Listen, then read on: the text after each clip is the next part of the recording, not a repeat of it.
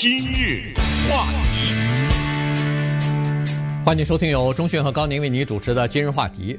呃，全美国啊，现在很多城市、很多警察局呢，都面临呃两个问题哈。呃，说呃或者说总结出来是一个问题，就是第一是如何留住警员，第二是如何招募新的警员。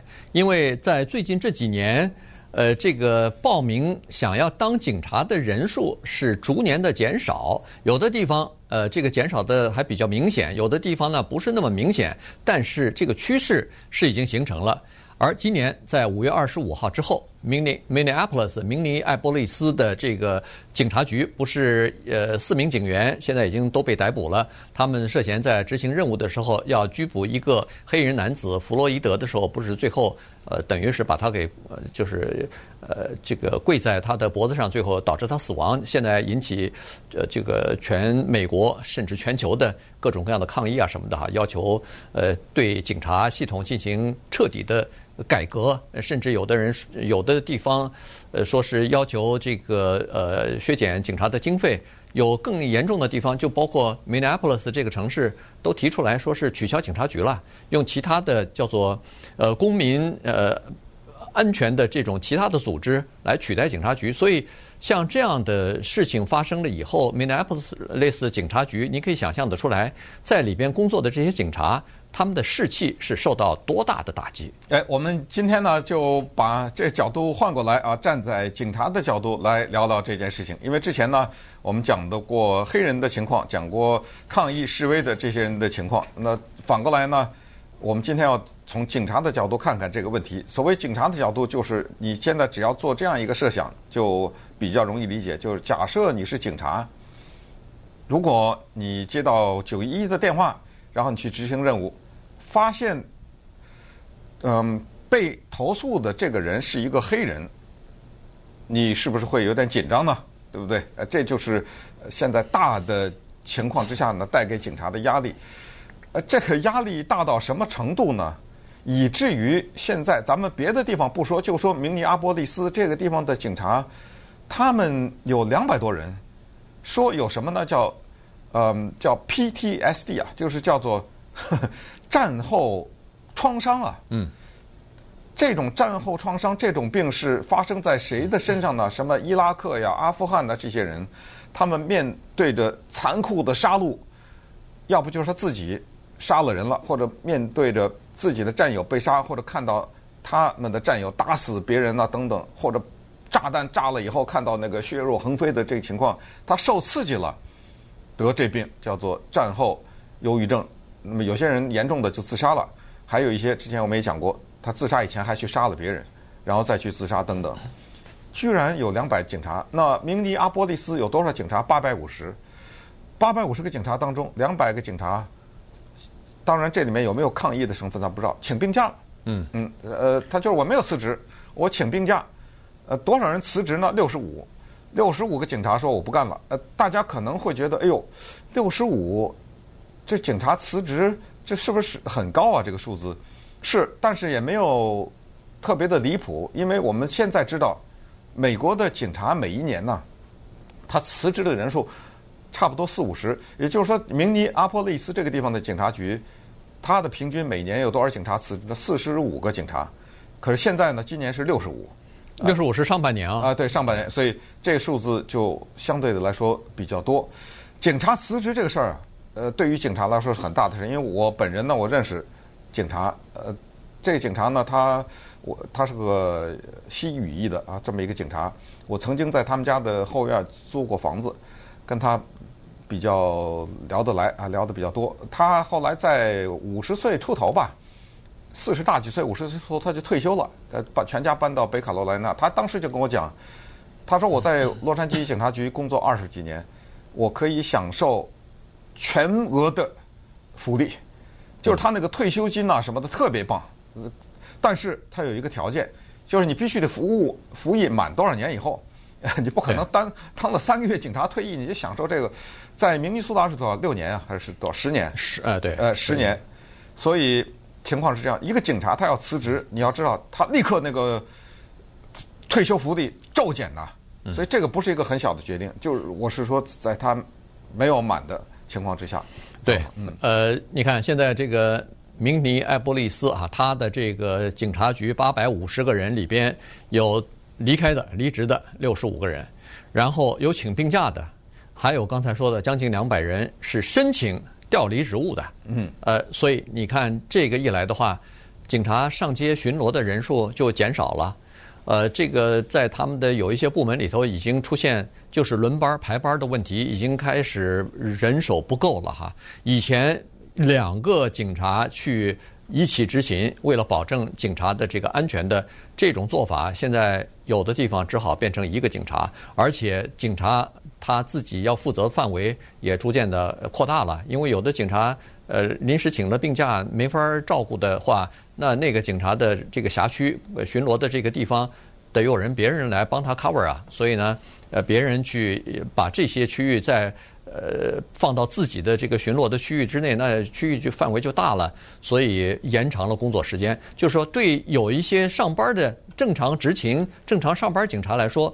他们工作负担大了，因为其他的人有的病了，有的不愿意来了，所以这是一方面。再加上一方面呢，就是他们碰到这个呃纠纷的时候，他碰到尤其是可能会变成一个矛盾性比较大的、有争议的这种呃使用暴力、使用武力的这种纠纷的时候，他们宁可稍微退一步了。他们更多的是要想一想自己，哎呦，如果要是。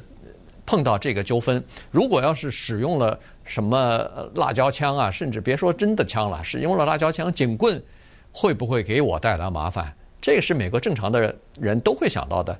首先想到我自己。那么在这种情况之下，本来可以百分之一百的付出啊去解决这个问题的，现在我不能退一步吗？我付百分之五十，又有谁说我不对呢？呃，我在出勤的时候接到九一电话，我晚晚到个三分钟、五分钟。不可以吗？哎，所以你看，这个出工不出力的情况就开始出现了。对，呃，这个呢是一个特别典型的恶性循环。咱们先不说谁对谁错，什么叫恶性循环？就是对于黑人来说，他们说好，你警察你对我这样的话，我就这么对你。比如说示威啊、什么抗议啊等等，然后这是警察先走一步，黑人。或者说民众啊，不一定全是黑人，因为示威的人当中大量的也有不是黑人。那么民众再反一步，那警察说：“哦，你这样啊，那我就这样啊，我就辞职或者我就叫做消极怠工啊什么之类的。”那么这个时候导致犯罪率的上升，因为在明尼阿波利斯确实犯罪率上升了，而且还是我们说的是恶性的犯罪。那民众说了：“好，你警察你给我消极怠工，我干脆就把你这个全部给撤了，知道吗？”呃，本来我让你改一改，你还知错不改，你还来这一套，我给你全给你撤了。呃，那接下来就变成了叫天下大乱。那么天下大乱会不会达到天下大治？这句话来自中国大陆的人知道，这是毛泽东说的，对不对？毛泽东说过这句话叫天下大乱达到天下大治，这和中美关系一样，让暴风雨来得更猛一些，就让它走到最糟，对不对？等一个事情已经到了最糟的时候，那。它自然而然，你根本不用想办法，自然而然就找到解决办法，会是这样吗？那稍等我们再来分析一下现在的警民关系。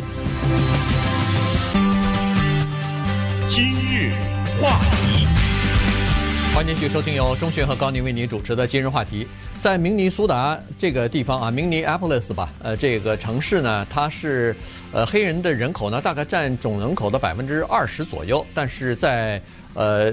统计当中呢，是发现说百分之二十的这个黑人人口啊，但是他们在路上被拦下来盘问，呃，然后被逮捕，或者是呃必须要使用警力来这个制服他们的这个比例呢，远远要高于百分之二十啊，所以呢，这个比例是明显的上升的，呃，明显的呃高的。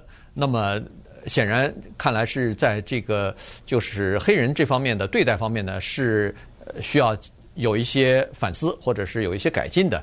但是呢，警察他们是这样哈，他们就认为说，现在当警察本身就是一个比较危险的工作。其实问一下华人的父母亲就知道了，有有多少父母亲鼓励着自己的孩子去当警察呀？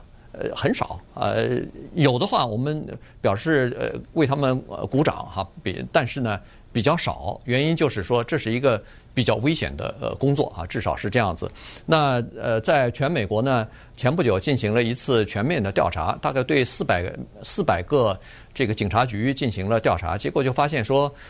这是全美国啊，不是只是在明尼阿波勒呃明尼阿波勒斯或者是在这个明尼苏达州，呃，有百分之六十三的警察局是说，在过去的五年里边，他们看到了申请当警察的人数出现多多少少的改变，有的是比较少，有的是比较明显。有百分之四十一的警察局是说，他们出现长期以来的人人就是人手不足的问题，还有将近百分之五十的人是说，他们。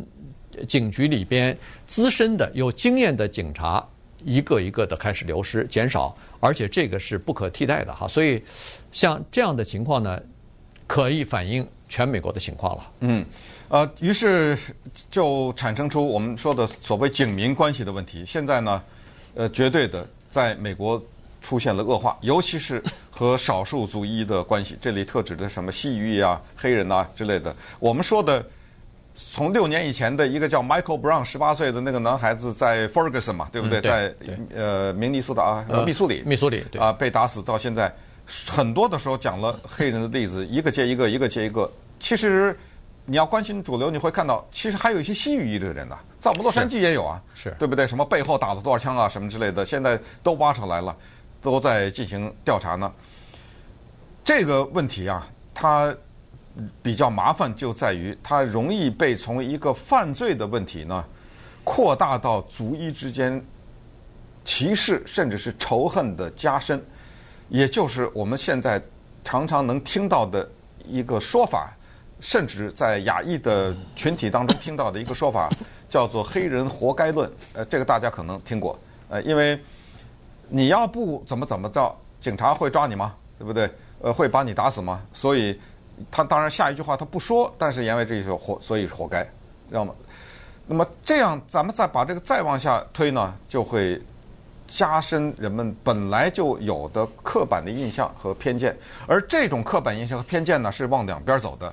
也就是说，有一些对黑人、对西语人、对一些少数族裔的坏的印象加深了。同时，也加深了人们对警察的坏的印象。呃，这就是今天我们要讲的，就是一些警察为什么他说他们有这个什么战后忧郁症啊什么之类的。呃，一些警察为什么说他们被妖魔化，就是这个原因。就是说，很多警察他们在接受调查的时候说，他说我们不是那个叫做 Michael Shovin 的人。就 Michael Shovin 就是把膝盖按在弗洛伊德脖子上那个警察。他说不是每一个警察都是他呀，可是现在每一个警察感觉上都是他。对不起，我还是要举这个例子，就是并不是每一个天主教的神父都是虐待儿童的呀，嗯都都是性侵儿童的呀。可是你大量的报道，而且是呃，当这个数量到了一定程度的时候，会给人们这样一种印象。这个就就跟刚才在上一个节目里说的，大量的报道一些对华人负面的东西，会增长整个社会对这个华人的这个族裔的负面的印象是一样的。